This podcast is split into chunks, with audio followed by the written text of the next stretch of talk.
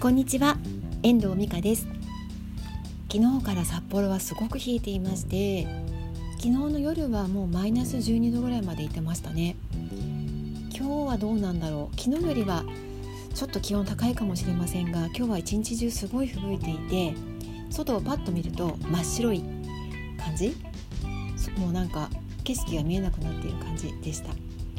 私は今日はね週末に締め切りの原稿が2本ありまして1本がちょっとね苦戦をしていた原稿だったんですけど無事あの納品することができました。そうしてるうちにあの先ほど1本メールが舞い込んできましてあのこの間から話している1本のテストライティングと他にもう1本実はあのある大手大手ウェブサイトのライター募集のあの案件があってそこに実は応募してたんですよね。これはあの自分の実績とか自分の書いた原稿とか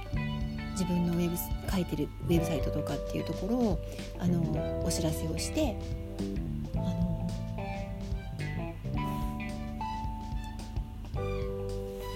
審査をしてもらった結果、まあ、一次審査に通ったというご連絡をいただきました。で次はあの実際のライティングの試験がある感じであの、まあ、掲載されてもされなくてもあのギャラが出るみたいなんですよね。なのであの1本今月末1月29日締め切りって書いてありましたね。あの私がこれからちょっとやっていきたい仕事不動産物件などの記事でもありますので楽しみにあの楽しんで書いていきたいなっていうふうに思っています。まあ、今回のことでも思ったんですけどやっぱりあの多分私が今回あのこういう記事を書いてますって提示した URL というのは今やっている360度カメラのあの反則記事をあのとかまたそこに伴ったインタビュー記事などをあのここの記事を見てくださいというふうに出したんですよね。まあ、それを見ていただいた上での審査だったのであのやっぱりやってきた実績というかやってきたことっていうのはちゃんと見ていてもらえるのかなってあの思いました。やっぱ一個一個積み積み重ねが大事なのかなって改めて思いますね本当に。またこの結果ねどうなるか分かりませんけどもしあの採用になったら皆さんにお伝えできるかなっていうふうに思っています。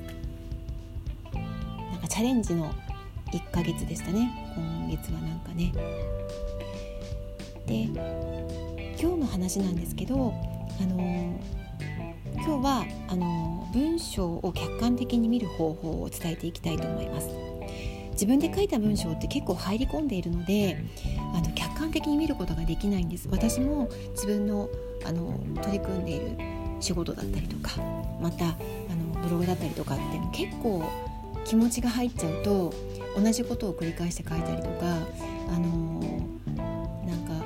言葉の言い回しとかなんかねややこしくなったりとかしてることがやっぱりあるんですよね。なのであの客観的に文章を見るために私がしていることをご紹介していければなと思います。一つが、えっと、声に出して文章を読むこと自分の書いた文章を声に出して文章を読むで2つ目が時間を置いて文章を見る自分の書いた原稿を少し期間を置いて3日とか1週間とか置いて寝かしてからあの読み返すで3つ目があの客観的に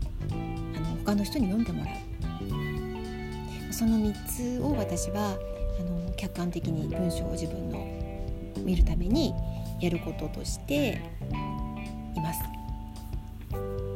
1つ目のあの声に出して読むっていうことなんですけどこれは本当に自分の書いた原稿を声に出して読むと今日はさタイムラプスっていうタイムラプスについての原稿を書いてたんですよね。あの360度カメラのタイムラプスでこれがねタイムラプスじゃなくてタイムプラスになってたりとかするんですよ。これをあの声に出して読むことであの、えっと、その間違いに気が付くんですよね。あとなんか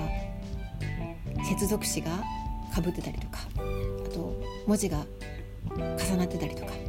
なんかそんなことって結構あるんです。なのであの声に出して読むことをしています。最近は私今 Mac 使ってるんですけど Mac で読み上げるあの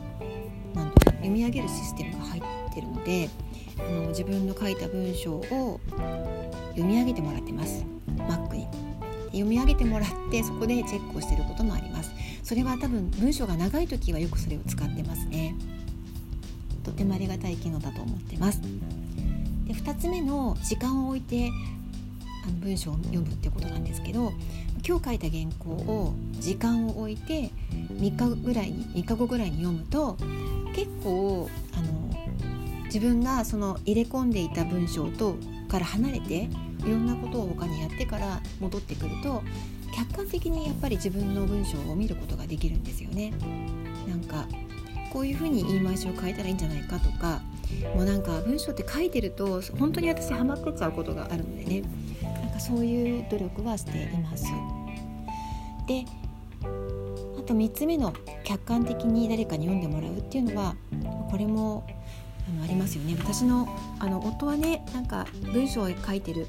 仕事をしていた時期もあったのでたまに私の書いた原稿で行き詰まったりするとちょっと客観的に読んでもらえないかっていうふうにあのお願いしてます。私のデスク影のデスクと呼んでます。あの読んでもらって感想を言ってもらったりここはどうなのって聞かれたりとかしますね。あとはやっぱり仕事上ではあの編集の方と話をしてここはこうしてもらいたいとかっていうようなご意見をいただいたりとかアドバイスをもらったりとかして直していくようにしています。客観的に自分の文章を読むこと見ることってやはり文章のスキルを上げていくにはとっても大事なことだと思うんですよね。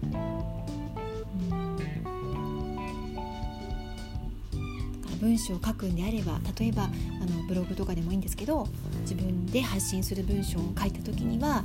そんなこともあのチャレンジしてもらえるとよりあの素敵な文章がより伝わる文章が書けるようになるんではないかなっていうふうに思います。では今日はこの辺りで終わりたいと思います。最後までお聴きいただきましてありがとうございました。また聞いてくださいね。